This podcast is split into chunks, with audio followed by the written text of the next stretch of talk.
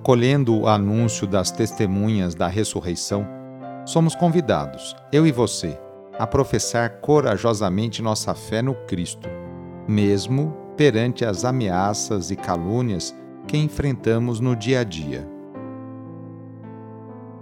Iniciemos esta oração invocando a Santíssima Trindade. Em nome do Pai, do Filho e do Espírito Santo. Amém. Senhor nosso Deus, nosso Pai, nós cremos em vós, nós esperamos em vós, nós vos amamos, nós vos agradecemos este dia e vos damos graças porque estamos com vida. Oferecemos este dia ao Senhor com todas as nossas alegrias e sofrimentos, com todos os nossos trabalhos e divertimentos. Guardai-nos do pecado e fazei de nós instrumentos de vossa paz e do vosso amor Ajudai-nos a observar vossos santos mandamentos. Amém. Neste sábado, dia 13 de agosto, o trecho do Evangelho é escrito por Mateus, capítulo 19, versículos de 13 a 15. Anúncio do Evangelho de Jesus Cristo segundo Mateus. Naquele tempo, levaram crianças a Jesus para que impusesse as mãos sobre elas e fizesse uma oração. Os discípulos, porém, as repreendiam. Então Jesus disse: Deixai as crianças e não as proibais de virem a mim, porque delas é o reino dos céus. E depois de impor as mãos sobre elas, Jesus partiu dali. Palavra da Salvação. Dom Helder Câmara certa vez disse: Gostaria de óculos que nos permitissem ver tudo em volta com os olhos inocentes das criancinhas. A inocência das crianças é um convite para experimentarmos a vida com mais autenticidade e simplicidade. A atitude dos discípulos de impedir que as crianças se aproximem de Jesus revela que eles ainda não entenderam que o seguimento ao Mestre requer partir sempre do pequeno e evitar toda e qualquer mentalidade de grandeza. O reino de Deus é de bênçãos. Impor as mãos é gesto da proteção de Deus. E nós somos portadores da bênção. A ninguém devemos negá-la.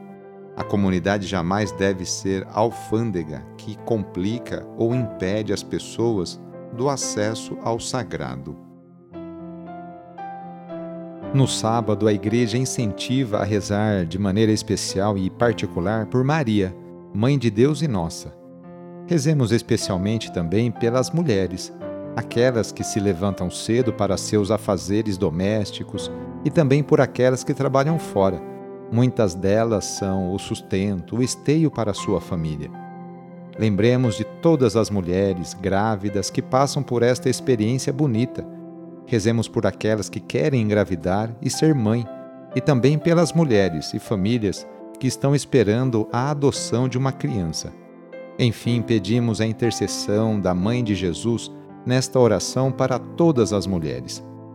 E rezemos juntos o Magnificat, junto com Maria. A minha alma engrandece o Senhor e se alegrou meu espírito em Deus meu Salvador, pois ele viu a pequenez de sua serva Desde agora gerações hão de chamar-me de bendita. O poderoso fez em mim maravilhas e santo é o seu nome. Seu amor de geração em geração chega a todos que o respeitam. Demonstrou o poder de seu braço, dispersou os orgulhosos, derrubou os poderosos de seus tronos e os humildes exaltou. De bem saciou os famintos e despediu sem nada aos ricos Acolheu Israel, seu servidor, fiel ao seu amor, como havia prometido aos nossos pais, em favor de Abraão e de seus filhos para sempre. Vamos receber sobre nós, neste sábado, a bênção de Deus para termos um ótimo final de semana. A nossa proteção está no nome do Senhor, que fez o céu e a terra. O Senhor esteja convosco, Ele está no meio de nós pela intercessão de Nossa Senhora das Graças, desça sobre você, sobre a sua família, sobre suas intenções, a bênção do Deus Todo-Poderoso. Pai, Filho e Espírito Santo. Amém. Foi muito bom rezar com você hoje. Se esta oração está te ajudando, eu fico muito contente. Então envie o link da oração para seus contatos, familiares, amigos, conhecidos. Eu sou o padre Edmilson Moraes, salesiano de Dom Bosco, e moro atualmente no Colégio Salesiano Santa Terezinha, em São Paulo. Que Deus continue abençoando você e sua família. Abraço e até mais!